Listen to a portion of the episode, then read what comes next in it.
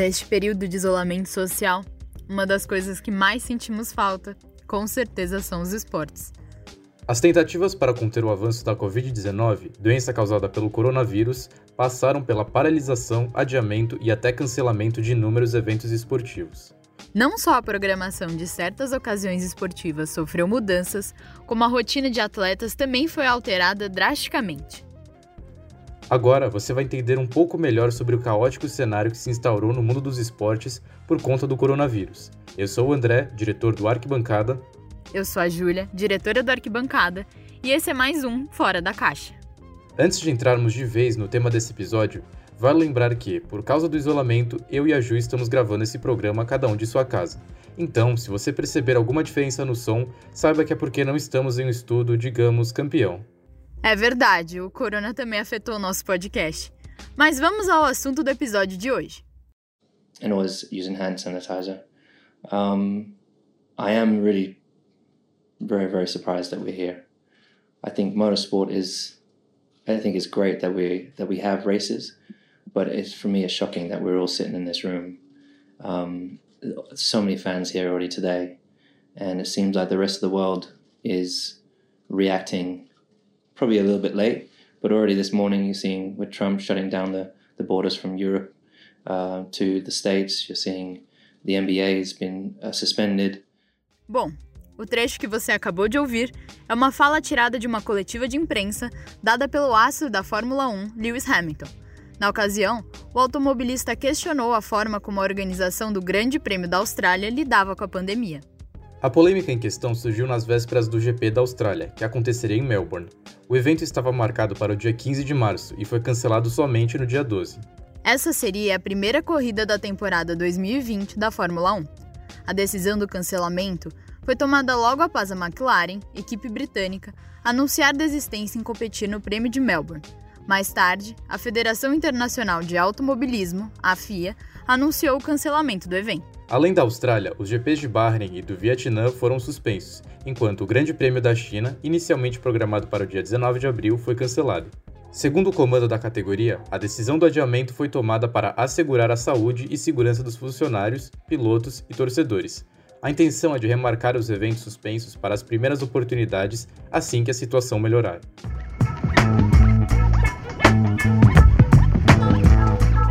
Outro fato importante que marcou o impacto do coronavírus foi o cancelamento do tradicional GP de Mônaco. Pela primeira vez desde 1954, ele não será disputado na temporada. Para se ter uma ideia da importância, foi no circuito de Monte Carlo, em 1984, que muitos consideram o ponto de partida da trajetória épica de Ayrton Senna nas pistas. O brasileiro é até hoje o maior vencedor do GP de Mônaco. Sem dúvidas, as ruas de Monte Carlo proporcionaram momentos históricos para o automobilismo. Mas voltando ao presente. Em sua coletiva, Hamilton citou o adiamento de outra importante competição esportiva, a National Basketball Association, ou a famosa NBA. Advance due to unforeseen circumstances, the game tonight has been postponed. You are all safe. And Take your time in leaving the arena tonight and do so in an orderly fashion. Thank you for coming out tonight. A principal liga de basquete do mundo está suspensa desde o dia 11 de março. A decisão foi tomada depois que o pivô Ruby Gobert, do Utah Jazz, testou positivo para a doença. O áudio que você acabou de ouvir é de um locutor do jogo entre Utah Jazz e Oklahoma City Thunder.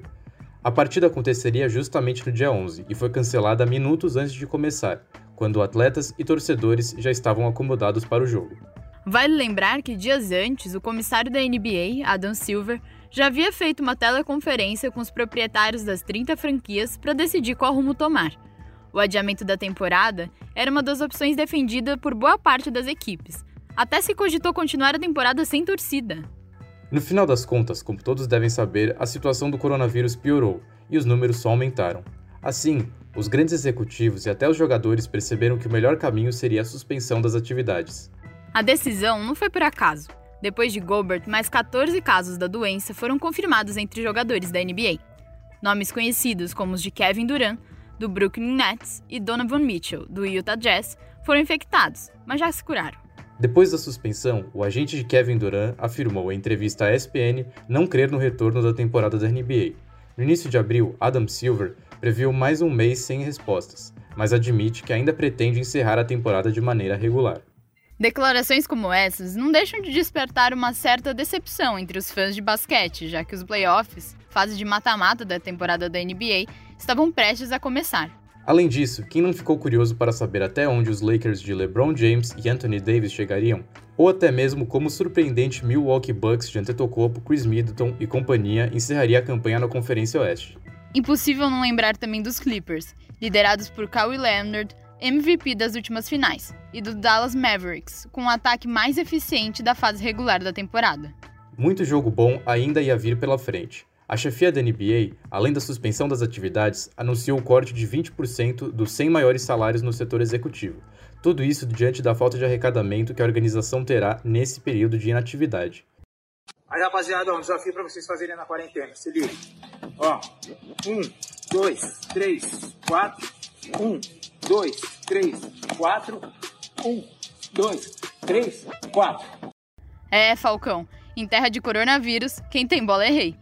Bom, a gente sabe que a pandemia anda forçando muita gente a praticar esportes em casa com o que tem, mas nem sempre as coisas são tão fáceis assim.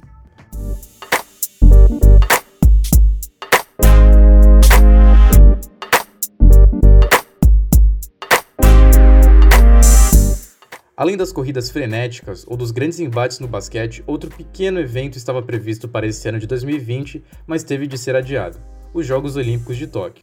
Em uma decisão sem precedentes, o Comitê Olímpico Internacional, o COI, transferiu para 2021 as Olimpíadas, que seriam disputadas nesse ano no Japão. A medida foi confirmada no dia 24 de março pelo primeiro-ministro japonês Shinzo Abe, depois que ele mesmo solicitou o adiamento ao COI. Em uma tentativa de frear o contágio do vírus, os Jogos Olímpicos foram adiados pela primeira vez em sua história. Eles foram cancelados em três ocasiões: 1916, 1940 e 1944, por causa da Primeira e Segunda Guerras Mundiais. Mas em outros momentos pudemos presenciar de fato a realização de Jogos Olímpicos em meio a crises globais. Em 1936, por exemplo, os Jogos de Berlim ocorreram em uma Alemanha imersa na ascensão nazista. O destaque foi para o velocista Jesse Owens, o atleta norte-americano negro venceu quatro medalhas de ouro e bateu de frente com o regime de Hitler. Em 1968, os velocistas negros americanos John Carlos e Tommy Smith, ao ganharem a medalha de bronze, Carlos, e ouro, Smith, nos 200 metros rasos, fizeram saudação ao movimento Black Power. Esse é um movimento até hoje reconhecido na luta pela igualdade racial. O mundo vivia um período conturbado de Guerra Fria e as tensões sociais pelo mundo só aumentavam. Bom, os Jogos Olímpicos acontecem há muito tempo e vários deles passam por momentos turbulentos da história da humanidade. Mas voltando ao presente, as Olimpíadas Tóquio 2020 contariam com a presença de cinco novas modalidades esportivas: beisebol, escalada, karatê, skate e surf. Para falar um pouco mais dos novos obstáculos para atletas que ainda buscavam uma classificação, chamamos a judoca Kathleen Quadras. Sugiro e vai surgir grandes obstáculos, né? Essa corrida pela vaga que ia acabar agora em maio, né? Ia já sair a definição da equipe, ela se estendeu por mais 12 meses. Então, são mais 12 meses lutando pela, pelos seus pontos, mantendo a pontuação. Então, acaba que o caminho da vaga, para quem está dentro do processo, continua a disputa, né? Então, a princípio foi que nem um banho de água fria, assim. E pensando pelo lado positivo, a gente leva em consideração também que é mais um ano de preparação, mais um ano para corrigir melhor os detalhes. Para quem não conhece a Kathleen, com o bronze nas Olimpíadas de Pequim em 2008, ela foi a primeira mulher a ganhar uma medalha individual pelo Brasil. Em 2020, os 18 melhores do ranking mundial da Federação Internacional de Judô, a FIGE, representariam o Brasil. Pois é, os atletas teriam até o dia 25 de maio para obter a classificação. Com adiamento, esportistas de modalidades que ainda não encerraram o processo de classificação, como judô, natação, boxe, entre tantas outras, aguardam decisões do COI.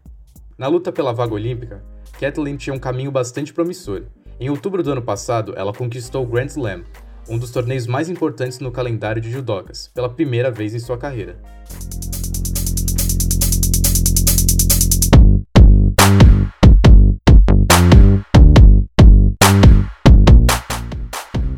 Até metade de março, o Brasil já tinha 178 classificados para as Olimpíadas de Tóquio. Eles estavam espalhados em 24 modalidades esportivas. Em 2020, a delegação brasileira deveria contar com cerca de 255 atletas. Para efeito de comparação, em 2016, por ser o país sede, o Brasil pôde contar com 465 esportistas representando o país. Então, realmente a gente está em quarentena, todos os atletas treinando é, em casa, né? A gente tem até treinos presenciais de live pelo clube todos os dias às 6 horas fora dois treinos por dia que a gente tem livre para fazer, de preferência nos horários que a gente tem costume de treinar. De fato, o adiamento das Olimpíadas e a ausência de outras competições impuseram uma nova rotina para os atletas. Muitos daqueles que já conquistaram uma vaga no evento poliesportivo mais importante do ano lutam para manter a forma. No caso daqueles que ainda buscam uma vaga, a situação até que é bem parecida. E é óbvio que a gente está só nos adaptando, né? mantendo, treinando aqueles detalhes que a gente acredita ser importante, mas com certeza com o olhar do técnico, né? com a variedade de atletas exigindo um treinamento real, é, a gente enfrenta essas dificuldades, que é realmente de lutar. Não tem como fazer uma luta né, em casa, mas a gente está se adaptando da melhor forma para que os prejuízos sejam menores assim. Assim como a Kathleen, vários atletas têm que se adaptar a essa nova rotina de treinos em casa. Infelizmente, isso acabou prejudicando muitos que estavam em busca de uma vaga nas Olimpíadas. Mas nesse momento, o melhor que todos podemos fazer realmente é ficar em casa. É verdade, por mais que seja triste a gente não poder curtir os jogos esse ano, a decisão, como a Kathleen comentou, é para preservar a saúde de todos os atletas e dos espectadores também. Inclusive, a Camila Paim e a Maria Luísa Bassan escreveram um texto super legal para o Observatório sobre essa questão do adiamento das Olimpíadas de Tóquio e suas consequências. Ele está lá no nosso site, jornalismojunior.com.br. Vale a pena conferir. E por último, não dava para deixar de falar do queridinho dos brasileiros, que também foi muito afetado pelo coronavírus: o futebol. O Rivaldo bateu roupa Oliver Kahn. Cafu domina. Aí aparece o Cleberson de novo, já parte pela direita. Cafu já partiu na velocidade. Ele cortou pro meio, lá vem o Cleberson. Rivaldo saiu pro Ronaldinho, pé direito, bateu. Gol!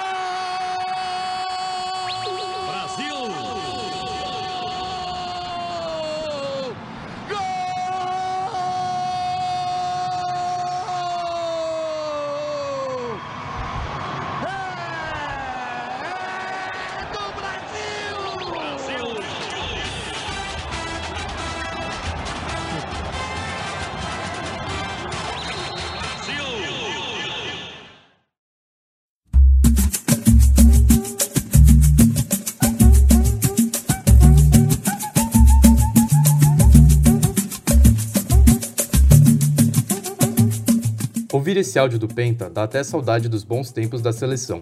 No dia 12 de abril, a Globo reprisou a final de 2002 da Copa do Mundo. A transmissão fez bastante sucesso, tanto entre quem acompanhou o jogo na época, quanto para os menos sortudos, que não chegaram a ver a última vez que o Brasil foi campeão do mundo. São recursos como esse que estão deixando os torcedores matarem as saudades do futebol. No mundo, praticamente todos os campeonatos desse esporte também foram interrompidos ou cancelados por causa do coronavírus. Na verdade, só Belarus, Tajiquistão, Nicarágua e Burundi mantiveram as competições de futebol. Bom, não sei se dá para dizer que são jogos de muita qualidade. Para os que preferem o bom e velho campeonato europeu, esses vão ter que esperar um pouquinho. Isso porque a UEFA ainda está discutindo como terminar a temporada de 2019-2020 da Champions League sem afetar o calendário da próxima temporada. A Eurocopa, por exemplo, prevista para julho deste ano, foi adiada para 2021.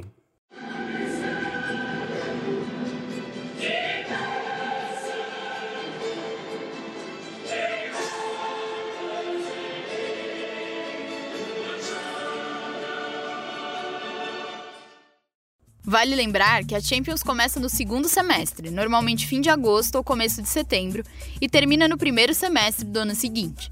A organização ainda não definiu nem o formato que usará para terminar a temporada, nem quando esses jogos irão acontecer. Tudo depende da evolução da pandemia no mundo e de quando será seguro permitir que os jogadores voltem a treinar e disputar as fases finais do campeonato. Por hora, os fãs têm que se contentar com alguns vídeos das últimas temporadas que podem ser facilmente encontrados na internet. Algo parecido vem acontecendo nos campeonatos aqui no Brasil. Todos os estaduais estão paralisados e o Campeonato Brasileiro, que deveria começar em maio, segue sem data para início. Existe uma grande indefinição se os torneios estaduais vão ou não ser concluídos depois desse período de quarentena, e caso sejam concluídos, como isso será feito. Inclusive, as federações estaduais foram um pouco resistentes na suspensão dos campeonatos, muito porque sabiam que isso causaria problemas, especialmente financeiros. Segundo Flávio Rico, colunista da UOL, o Brasileirão, por exemplo, corre o risco de ser disputado de maneira reduzida, somente no estado de São Paulo. Os 20 clubes seriam divididos em dois grupos, os quatro melhores entrariam em fase de mata-mata. Depois de tentativas bastante artificiais de realizar jogos sem a presença das torcidas nos estádios, para tentar continuar os campeonatos mesmo com a pandemia, os torneios foram paralisados. As federações acabam tendo que ceder a protestos e pressões de jogadores e clubes. Na metade de março, por exemplo, São Paulo e Santos disputaram pela primeira vez o clássico sem torcida nenhuma. O palco foi o Morumbi e o clube tricolor conseguiu uma boa vitória por 2 a 1. Assim, a expectativa sobre os comandados de Diniz só aumentou, principalmente depois de outra boa vitória do clube por 3 a 0, desta vez contra a LDU do futebol equatoriano pela Libertadores da América. Além do tricolor, os times paulistas possuíam um caminho a ser seguido. O Palmeiras, treinado por Vanderlei Luxemburgo, estava em segundo lugar na classificação geral do Paulistão. Só perdia para o surpreendente Santo André, que com a volta do estadual deverá ter 19 jogadores a menos, pois esses se encontram em fim de contrato. Na Libertadores, o Alviverde ganhou com facilidade os dois primeiros confrontos. Santos e Corinthians tinham caminhos mais incertos. O Alvinegro Praiano, dirigido pelo técnico português Gesualdo Ferreira, teve uma campanha de meio de tabela no Paulista. Na Libertadores, por outro lado, venceu os dois confrontos por 2 a 0 contra o argentino Defensa e Justiça e 1 a 0 contra o Delfim do Equador. O Corinthians, em adaptação ao futebol do vitorioso Thiago Nunes, decepcionou no Paulista com somente duas vitórias e com risco de ser rebaixado. Na Libertadores, foi eliminado pelo Guarani do Paraguai, mesmo vencendo o segundo jogo por 2 a 1 em Itaquera. Pelo Brasil, outros clubes também ganhavam destaque. O Flamengo de Jorge Jesus teve poucas chances de colocar suas contratações da temporada em campo. Thiago Maia, volante vindo do futebol francês, Michael, ala revelação do Goiás no ano passado, e Pedro, jovem atacante revelado pelo Fluminense, tiveram boas atuações. Indica um caminho promissor para o rubro-negro, que fazia excelente campanha no futebol carioca. Enfim, poderíamos passar o dia inteiro aqui fazendo previsões para o futebol brasileiro para esse ano de 2020. Fato é que alguns momentos interessantes poderão não ocorrer tão cedo. O desempenho do Atlético Mineiro do badalado Jorge Sampaoli, o promissor internacional do argentino Eduardo Cudê e até mesmo a campanha do surpreendente Fortaleza de Rogério Ceni terão que ficar só no imaginário. O esporte deixará bastante saudades nesse período de isolamento. Quem não está sentindo falta das tardes de domingo com o futebol, daquelas madrugadas alucinantes de basquete ou de torcer pelo seu país nas Olimpíadas? Até lá, pode demorar um tempo, mas não o suficiente para acabar com o nosso amor pelo esporte. Mas seguindo as recomendações dos profissionais da saúde, as coisas podem ficar um pouquinho mais fáceis. Por isso, lave as mãos e, se possível, fique em casa. Ah, e aproveita esse período para tirar o atraso e ouvir as outras edições do nosso podcast Fora da Caixa. É isso, até a próxima e tchau. Muito obrigada por acompanhar mais um Fora da Caixa com a gente. Sigam o Jornalismo Júnior nas redes sociais e confira as playlists no Spotify.